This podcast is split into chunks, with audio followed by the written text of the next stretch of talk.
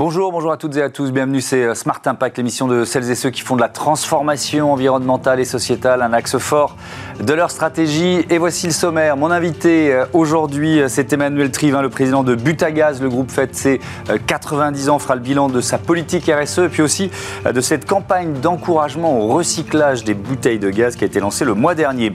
Dans le débat de ce Smart Impact, on explore les enjeux planétaires de l'accès à l'eau potable. C'est l'une des causes principales de la mortalité mortalité infantile, mais aussi euh, des migrations climatiques. On prendra deux exemples d'entreprises françaises qui innovent dans ce domaine. Et puis dans Smart Ideas, euh, la bonne idée du jour, euh, c'est je veux aider.gouv, la plateforme publique du bénévolat qui lance une campagne de mobilisation pour l'écologie. Voilà pour les titres, on a 30 minutes pour les développer. C'est parti.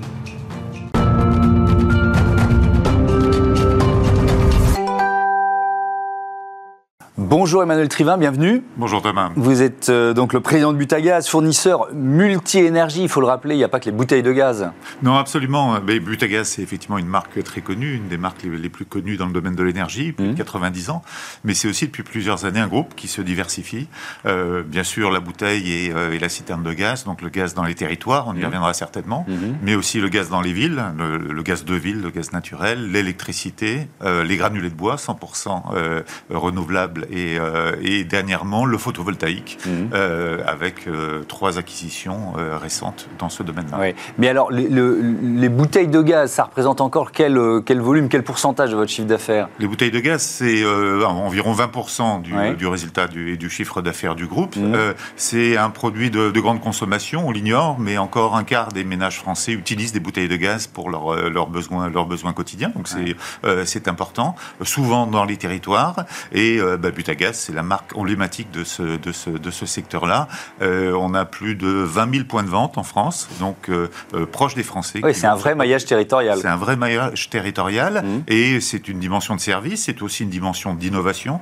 on a lancé depuis quelques années des casiers 24-24 qui permettent d'acheter sa bouteille de gaz quand on le souhaite ou quand on en a besoin. Mmh. Donc typiquement le barbecue qui tombe en panne de gaz le, le, dimanche lors, de lors du, du déjeuner, mmh. on, on y répond avec des innovations. Oui, et il y a eu un, regain de, consommation autour de, ce service avec la crise Covid. Vous l'avez senti, ça? Alors, il y a eu la crise Covid. Dernièrement, il y a la crise énergétique avec euh, les euh, préoccupations euh, des Français mmh. dans, sur, le, sur, des problématiques de continuité mmh. d'accès à l'énergie qui ont donné effectivement des, phénomènes d'achat, je dirais, de panique quelque part d'un mmh. certain nombre de consommateurs qui ont, stocké, on l'a vu sur d'autres catégories de, de produits, ça a été aussi le cas sur les bouteilles de gaz, ce qui a engendré par ailleurs des contraintes, bien sûr, pour nous au niveau opérationnel pour, euh, pour répondre à cette demande. Est-ce que la campagne que vous avez lancée le, le, 15 février dernier, campagne nationale de recyclage des bouteilles de gaz, elle est aussi liée à ça? C'est-à-dire qu'il y a des nouveaux consommateurs, euh, entre guillemets,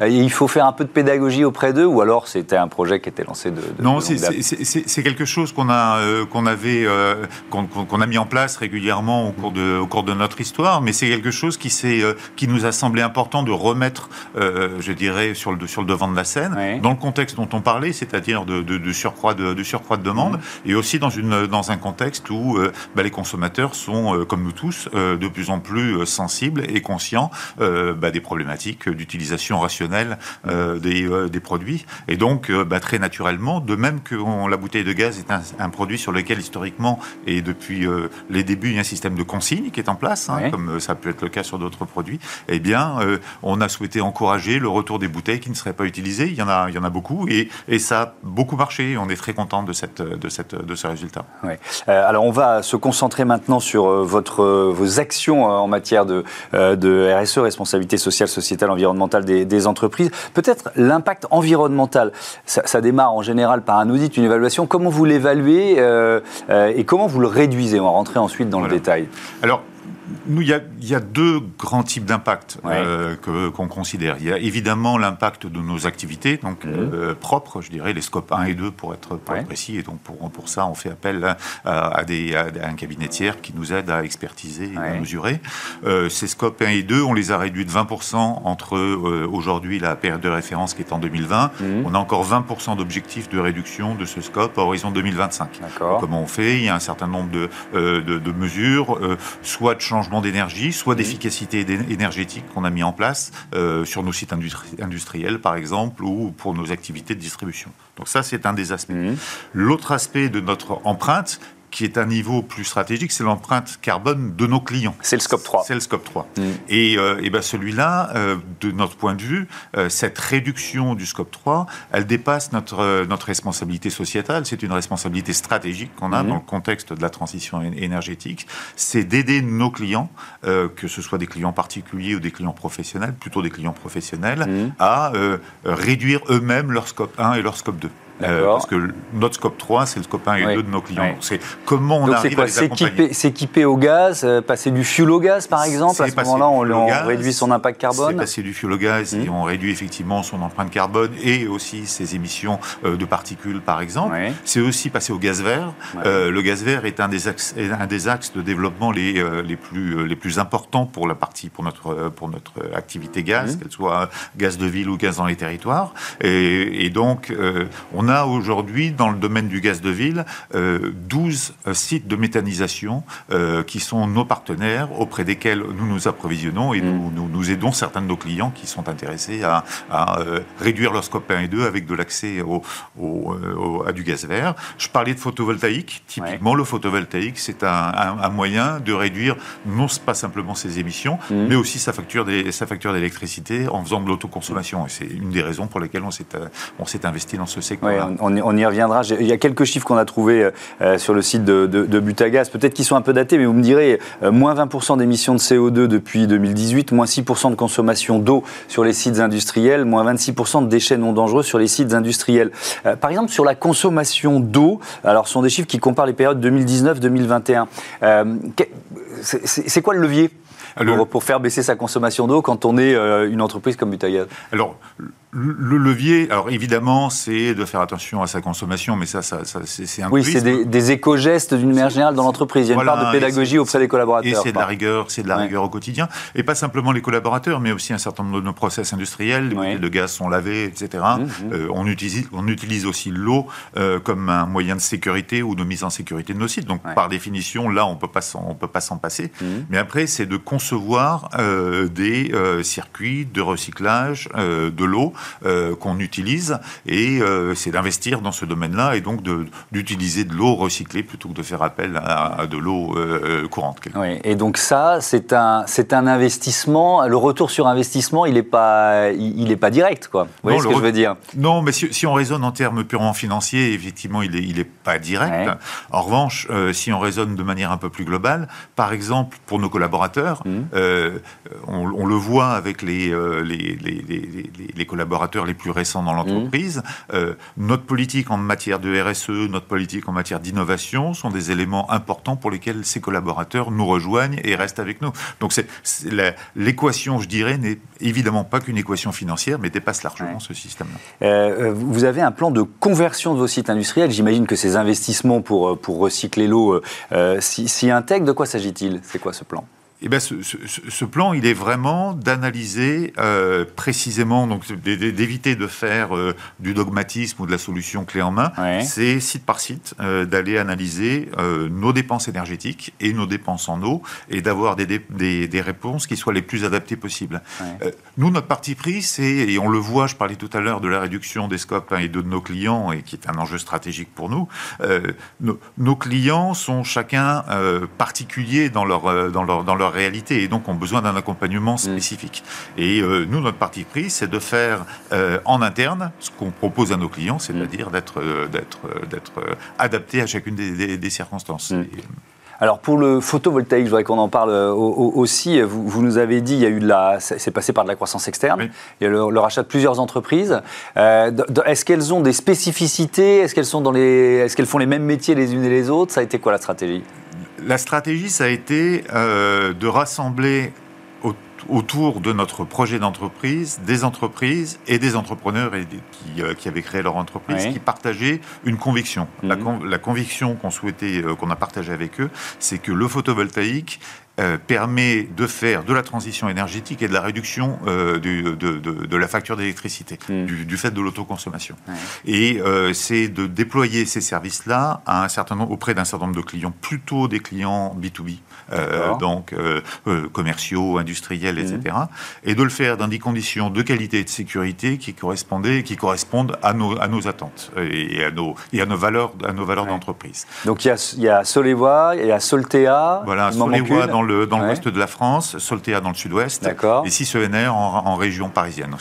Donc, ce sont des entreprises qui, pardon de vous interrompre, à peu près le même métier, mais dans des régions différentes. Voilà, donc vous êtes en train de vous créer là aussi un maillage territorial voilà, d'une certaine on crée façon un maillage parce que c'est un, c'est un, c'est un métier de, de proximité là aussi. Ouais. Euh, c'est aller à la rencontre de, de clients euh, euh, qui ont leur établissement industriel, tertiaire, euh, leurs immeubles, etc., mm. localisés à un certain endroit et qui souhaitent s'adjoindre les services de spécialistes compétents qui soient proches d'eux et pas à l'autre bout de la France. Donc mmh. le, on est toujours dans cette, dans cette valeur de proximité qui fait l'ADN du groupe. Mmh.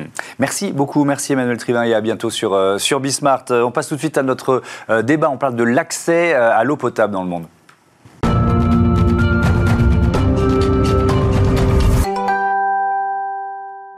Le débat de ce Smart Impact, je vous présente tout de suite mes invités. Maxime Thérilion, bonjour. Bonjour. Bienvenue, vous êtes directeur du développement de Mascara NT et puis avec nous en, en duplex, en visioconférence, Raled Almedzayen, bonjour. Vous êtes le euh, président d'Innova euh, IA. On va commencer par euh, présenter vos, vos, entreprises respectives. C'est quoi Mas Mascara NT Redites-le nous, puisqu'on a déjà reçu l'entreprise ici. Effectivement, donc euh, Mascara NT, on est une entreprise française basée mmh. à Chartres qui est spécialisée dans les solutions de traitement d'eau alimentée par énergie renouvelable et particulièrement des solutions de dessalement solaire mmh. euh, intitulées Osmosun euh, qui sont déployées dans les zones avec, qui font face à des problématiques de stress hydrique en particulier, ouais. dans les zones pour l'instant particulièrement arides et tropicales et des besoins qui sont croissants dans un certain nombre de régions. Oui, on va y revenir. C'est pour ça que vous dites pour l'instant, parce qu'évidemment, ces besoins sont en train de, de, de, grandir un peu partout. Co comment, en quelques mots, comment ça fonctionne? Comment fonctionnent vos, vos, vos unités de traitement de l'eau?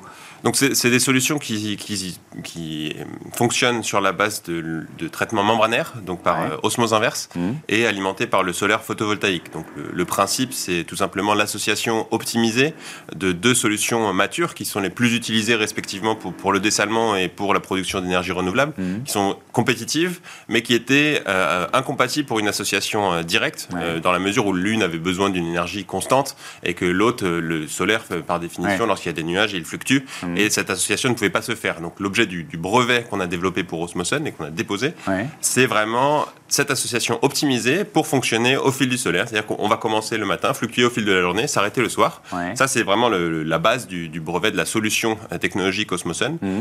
Et progressivement, on s'est élargi vers une expertise sur l'alimentation de solutions de traitement, donc de dessalement euh, membranaire, ouais. avec différentes sources d'énergie renouvelable. Le solaire, c'était la base, le plus simple, le plus compétitif, mmh. mais on constate que dans certains cas de figure, il y a un réseau qui peut être utilisé, il y a de l'énergie euh, éolienne qui peut être utilisée. Donc on, vraiment, on a une association, une hybridation. On surveille aussi de, de, près comment fonctionnent les batteries, mais notre système fonctionne aujourd'hui, l'association directe, ouais. solaire photovoltaïque, osmose inverse, sans batterie pour mmh. produire de l'eau à prix euh, compétitif. Ouais. Euh, Raled Almezaïen, je, je, reviens vers vous. Euh, Présentez-nous euh, Innovaya, c'est quoi votre innovation? Alors bonjour, merci beaucoup pour cette invitation. Donc, euh, je suis Khaled Almouzayen, je suis président et cofondateur d'Innovaya. Innovaya, c'est une entreprise innovante de l'économie sociale et solidaire qui est spécialisée dans le traitement de l'eau. Depuis plus de cinq ans maintenant, nous développons des technologies de filtration et de traitement pour la potabilisation et la sécurisation des eaux pour la consommation humaine. Et notre spécialité, c'est sur les eaux douces, donc les eaux de surface, comme les eaux de rivière, les eaux de lac, euh, ou euh, des eaux de, nappe qui sont impropres à la consommation. Et puis nous travaillons également avec des industriels euh, tels que les industriels de la cosmétique, du textile, de l'agroalimentaire pour traiter leurs eaux et les réutiliser dans différents usages. D'ailleurs, vous avez derrière moi une de nos unités hein, de traitement euh, qui est conteneurisée et euh, qui potabilise actuellement euh, les eaux, les eaux du Rhône. Donc ça veut dire, pardon, je, je vous interromps, mais euh, l'idée, puisque là c'est un conteneur derrière vous, donc c'est relativement euh, facile entre guillemets à, à, transporter. Vous allez un peu dans des zones isolées, c'est un peu ça le, le, la proposition? Alors Initialement, Innovaya, effectivement, on a développé cette entreprise euh, il y a maintenant un peu plus de 5 ans euh, pour pouvoir placer des unités de traitement un peu partout dans le monde, euh, dans des sites isolés, difficiles d'accès ou de conflits. nous travaillons avec des ONG telles que Solidarité Internationale ou Acted, ou avec des gouvernements pour justement potabiliser des eaux dans des zones où elles ne le sont pas forcément et qui sont difficilement accessibles. Euh, je, reviens vers vous, Maxime Terrillion. Il y, a, eu un sommet mondial de l'eau euh, euh, il, y a quelques jours avec des résultats, on va dire, plutôt mitigés. L'enjeu initial, c'était un accès à tous à l'eau potable, à tous, tous les humains, d'ici 2030. On n'y arrivera pas, c'est totalement illusoire, ça, aujourd'hui. C'est une vaste question, mais, mm. Disons qu'aujourd'hui, s'il y a des humains, ils consomment de l'eau tous les jours comme vous et moi. La question, ça va vraiment être la, qualité de cette eau, la potabilisation de cette eau et la, disponibilité, l'usage qu'en est fait. Mm les solutions existent, c'est ça le, paradoxe. On le voit avec nos, deux entreprises. Les solutions existent. Elles sont en plus là assez complémentaires. Lorsqu'on va intervenir sur du dessalement, une fois qu'on aura déjà fait toutes les possibilités de traitement d'eau de surface et, d'eau douce qui, existent comme, comme, comme chez euh, Innovaya, qui, le, qui, le, produit. Euh, mais la question, c'est vraiment des problématiques de, gouvernance, d'application de, ces solutions. Euh, dans un certain nombre de géographies où on travaille, c'est systématiquement la même problématique. Et c'est justement, nous, notre, notre approche est de dire, bah voilà, apporter une solution technologique, mais dans mhm. son bon contexte, euh, et à notre échelle, évidemment, euh, de contribuer avec bah, les bureaux d'études, les prescripteurs, qui, peuvent être des, financeurs internationaux, la Banque mondiale, l'UNICEF, donc vraiment des, des, tierces parties qui vont financer les, investissements pour les communautés, pour ces infrastructures de production d'eau. Mhm. Et ensuite, accompagner sur l'opération et la maintenance sur le long terme, parce qu'il suffit pas de développer une infrastructure, il faut évidemment la maintenir dans le temps, et c'est Aujourd'hui, le défi, c'est principalement celui-là. Il y a des fonds euh, qui existent et qui sont déployés pour des infrastructures, mais c'est vraiment les maintenir dans le temps sur les contextes isolés, reculés où, on travaille, euh, où c'est le plus difficile. alors, vous parliez de contextes isolés, reculés dans lequel vous travaillez. Vous avez lancé. Euh, alors, il y a, y a Corée Odyssey, c'est quoi Corée Odyssey Exactement, au, sein bah, de donc Corée Odyssey, c'est une initiative euh, qu'on lance un petit peu en, parallèle de notre activité pour justement appuyer cette problématique euh, d'ingénierie sociale, de se rapprocher des communautés qu'on va aller euh, adresser. Mhm. Et donc c'est finalement une, une, initiative d'un an qui va viser à rencontrer toutes les communautés des îles du Pacifique. Donc les îles du Pacifique Sud, les îles au sens de manière générale, sont un petit peu des, mini laboratoires de ce qu'on constate dans, dans, la, dans, dans, les, dans, les, pays comme la France, mhm. où on voit qu'il y a un plan haut qui en est laboratoire on voit qu'il y a une vraie prise de conscience de l'importance de l'eau. Mais sur les îles, ces problématiques, elles existent depuis assez longtemps, puisqu'en fait, il y a très peu de ressources souterraines, il y a peu de relief, donc en fait, on a peu de montagnes, de retenues d'eau, de rivières, de nappes phréatiques. Et donc, on va se retrouver avec un stress hydrique beaucoup plus euh, euh, prégnant, beaucoup plus rapidement. Hmm. Et face à ces problématiques, on constate que c'est toujours un mix euh, de, solutions d'approvisionnement d'eau. Donc, on va aller chercher les nappes souterraines, on va aller chercher les eaux de surface, les traiter avec des solutions comme Innovaya, par exemple. Et ensuite, si on a des problématiques de sécheresse qui, qui sont prolongées, avec des phénomènes comme euh, El Niño et la Niña, donc des phénomènes très secs qui s'alternent avec des phénomènes euh, beaucoup plus pluvieux pendant mmh. quelques années, il n'y a plus d'eau. Euh, et on constate sur ces communautés qu'il y a en fait, ils sont obligés d'approvisionner des bouteilles ou, des bidons depuis d'autres îles pour alimenter en eau lorsque justement toutes les ressources, euh, disons, conventionnelles ont été exploitées. Et, donc le besoin d'aller développer finalement des solutions non conventionnelles. de dessalement d'eau de mer, finalement. Exactement. de dire, bah, les îles sont entourées d'eau de mer. S'il n'y a plus de, solutions pour approvisionner en eau, on va aller chercher de l'eau de mer. Votre solution, pardon, votre solution, euh, en fait, elle, est, elle, est adaptée à ce type de, de, site, d'îles euh, et de lieux isolés elle, est moins énergivore aussi que les solutions entre guillemets classiques qui existaient auparavant, c'est ça? Alors effectivement, donc, le dessalement ça, existait avant Mascara, hein, euh, et l'ambition, l'objectif, c'était de rendre accessible le dessalement mm. pour le plus grand nombre, avec contribuer, contribuer exactement aux, euh, aux, enjeux que vous citiez sur la Journée mondiale de l'eau. Euh, le dessalement, malheureusement, était et est encore relativement énergivore. Il mm. l'est de moins en moins. On a optimisé un certain nombre de paramètres de fonctionnement pour tirer les consommations vers le bas, mais malgré tout, ça consomme plus d'énergie mm. qu'aller traiter une eau de rivière, par exemple. Et donc, c'est là où l'usage d'une énergie renouvelable fait sens, puisqu'on va justement apporter une énergie compétitive pour produire de l'eau aujourd'hui, sans aggraver les problématiques de demain, d'utiliser, mm. de, consommer des, des, énergies fossiles pour, pour y parvenir. Euh, je, voudrais euh, qu'on revienne un peu là euh, en France avec vous, euh, Raled Almedzayen, sur le, la, problématique de la réutilisation des eaux usées, parce que euh, notre pays, on l'a déjà dit dans cette émission, et il faut le répéter plusieurs fois, il est quand même très en retard. 1% de réutilisation en France, c'est 3% en moyenne européenne, mais c'est surtout beaucoup moins que des, des voisins du sud de l'Europe. je cite souvent l'Espagne, l'Italie, ou si on va beaucoup plus loin, Israël. Qu'est-ce qu'il faut? Il faut changer la législation, tout simplement? Alors, il faut effectivement assouplir la législation, parce que les solutions euh, existent, hein, comme l'a dit euh, mon comparse de chez Mascara. Euh, aujourd'hui, on a des expériences de pays comme Israël, comme Singapour, mais également comme les États-Unis, qui ont démontré, qui montrent que c'est une solution viable bien évidemment à, à pas sortir à, toutes les sauces, hein, parce que parfois c'est c'est pas euh, c'est pas utile. Euh, donc bien évidemment il faut faire du cas par cas, mais ça fait partie d'un arsenal de traitement qu'il faut pouvoir avoir. Et en France aujourd'hui, on est très très limité sur qu'est-ce qu'on peut faire avec de l'eau usée traitée. Aujourd'hui, ça se limite à un peu d'irrigation, un peu d'arrosage d'espaces verts, et encore, ça demande énormément de dossiers, de surveillance des choses qui euh, aujourd'hui sont très lourdes à porter et, la plupart des entreprises euh, ne veulent pas, ou des entreprises ou des, ou des collectivités ne veulent pas rentrer dans ce genre de, de, projet par rapport à la lourdeur législative. Et en plus de ça, euh, on a un cadre qui est vraiment très restreint. C'est-à-dire que là où en Israël, on prend des eaux usées et on en fait des eaux potables, ce qui est techniquement tout à fait possible, ici en France, c'est absolument pas envisageable à l'heure actuelle. Euh, pareil pour euh, les eaux de pluie. Hein. Les eaux de pluie, aujourd'hui, on sait également les potabiliser. Euh, malheureusement, on ne peut pas en faire quelque chose pour un usage, on va dire, pour la consommation humaine. C'est-à-dire qu'on va pouvoir l'utiliser, les eaux de pluie, on va les utiliser pour du lave-linge, pour la chasse, mais c'est relativement limité. Voilà. Donc aujourd'hui, effectivement, il faut assouplir et nous, on attend avec impatience euh, les, annonces du gouvernement et du, plan haut euh, du gouvernement pour que justement cet arsenal euh, de traitement puisse être aussi autorisé plus facilement en France.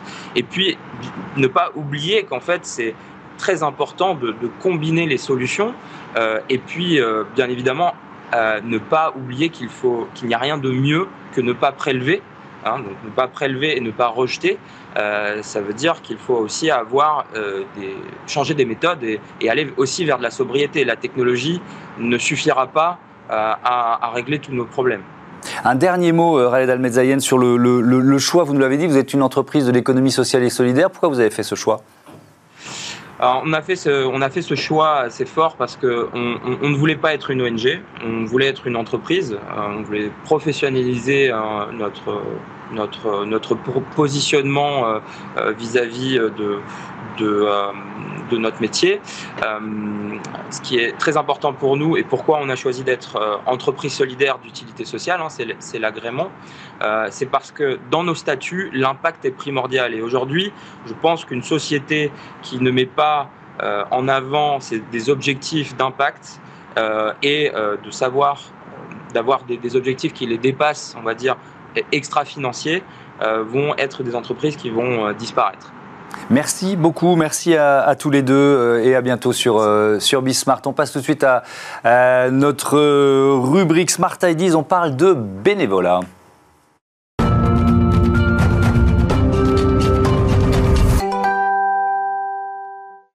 Smart Ideas avec je veux aider.gouv. Bonjour Joe Ashkar, bienvenue. Merci de m'accueillir. Vous êtes le responsable des opérations de je veux aider.gouv. C'est quoi?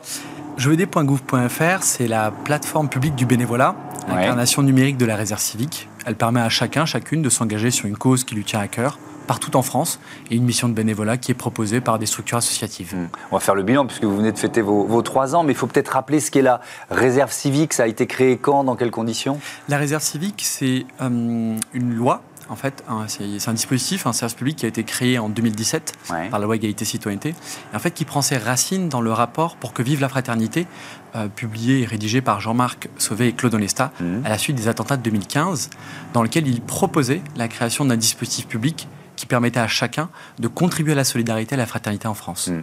Et alors donc cette plateforme je veux aider.gouv.fr, créée il y a trois ans euh, tout juste, euh, quel bilan vous pouvez faire après trois années? La plateforme a été lancée pendant le Covid en mars 2020 et nous avons soufflé la troisième bougie euh, la semaine dernière. Hmm.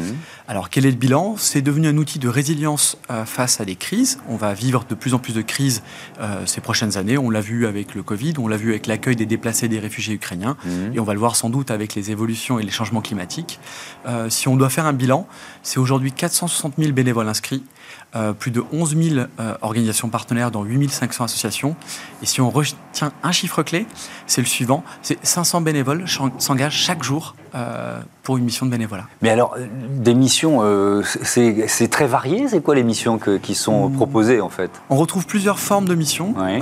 ça peut partir en fait d'une mission ponctuelle, où vous allez faire par exemple une collecte alimentaire ou une distribution de kits d'hygiène, mmh. à des missions plus récurrentes comme le mentorat ou le tutorat d'un jeune en orientation, euh, en tout cas pour l'accompagner de son orientation professionnelle, mmh. ou in fine, sinon des missions qui sont encore plus engageantes, c'est participer à la vie de l'association en tant que membre du bureau ou euh, secrétaire général ou trésorier. comment vous les choisissez entre guillemets ces associations euh, vous, vous, faites, enfin comment vous validez le, leur objet Parce que bon, c'est à la fois voilà un élan de solidarité et un maillage territorial qui est impressionnant. Euh, la France est un pays de, bénévoles et d'engagés, mais il faut savoir où on met les pieds en quelque sorte. Tout à fait. Les organisations qui s'inscrivent doivent respecter la charte de la réserve civique. Mmh. Elles ont un but, euh, elles défendent un intérêt général. Elles n'ont pas de vocation culturelle ou politique. Mmh. Et toutes les organisations qui s'inscrivent et les missions qui sont publiées sont modérées. On a donc des référents territoriaux qui s'assurent euh, que les organisations qui s'inscrivent sont conformes à la charte et qu'elles ne proposent pas, par exemple, de missions à caractère culturel, politique ou discriminatoire. Hmm. Alors vous lancez euh, en ce mois d'avril l'opération Printemps pour la planète. C'est quoi l'objectif? Alors Printemps pour la planète répond à plusieurs objectifs. Dans un premier temps, c'est l'éveil écologique. C'est comment faire en sorte que nos concitoyens, concitoyennes prennent conscience de l'impact de leurs actes dans la société et notamment sur l'écologie. Hmm. Le deuxième objectif, c'est d'inciter à l'engagement sur ces thématiques-là avec des missions de bénévolat. C'est une opération qui est réalisée en partenariat avec la Fondation J'agis pour la nature. Euh, la plateforme par J'agis pour la nature de la Fondation Nature pour l'Homme. Mmh. Et partout en France, nous allons proposer des missions de bénévolat. Ça peut être par exemple euh, des missions de sensibilisation en milieu scolaire, des missions d'éducation en fait à l'écologie, euh, afin de protéger la seule planète que nous avons, la planète Terre. Mmh. Une, une, opération comme celle-là, elle se prépare combien de temps à l'avance? Est-ce que vous, vous identifiez finalement auprès de bénévoles existants des, des, des demandes ou alors auprès d'associations des, des, demandes spécifiques? Comment ça se passe? Alors, on organise à l'année en environ six opérations. Donc Printemps pour la planète, c'est la première. Mmh. Généralement, il nous faut deux mois de préparation. La première phase, c'est de compréhension des besoins. C'est où sont les besoins des structures qui publient des missions et mmh. quelle est la nature de ces besoins. La deuxième phase, c'est de tester l'appétence des bénévoles. C'est est-ce que cette cause euh, pour laquelle on souhaite faire une opération a réellement un écho auprès des bénévoles. Une fois qu'on a pu confirmer en fait un besoin de la part des structures et une envie des bénévoles de s'engager, mhm. on identifie des partenaires avec qui on va structurer et déployer l'opération. Ça peut être des partenaires médiatiques, ça peut être des partenaires associatifs, ça peut être des partenaires, on va dire, plutôt de la collectivité territoriale, puisque l'engagement se fait sur le terrain. Mhm. Une fois cette identification faite, on commence, on va dire, à, préparer, on va dire, opérationnellement l'opération par la sélection des missions, euh, garantir une représentativité sur les territoires pour permettre à chacun de s'engager. Et après, s'ensuit une phase de communication. L'opération Printemps pour la planète se déroule du 3 au 23 avril. Et eh ben voilà, on a fait passer tous les messages. Merci beaucoup, Joachkar. Euh, euh, Printemps pour la planète, vous pouvez y participer grâce à la plateforme jeveuxaider.gouv.fr. Voilà, c'est la fin de ce numéro de Smart Impact. Merci à toutes et à tous de votre votre fidélité à Bismart, la chaîne des audacieuses et des audacieux. Salut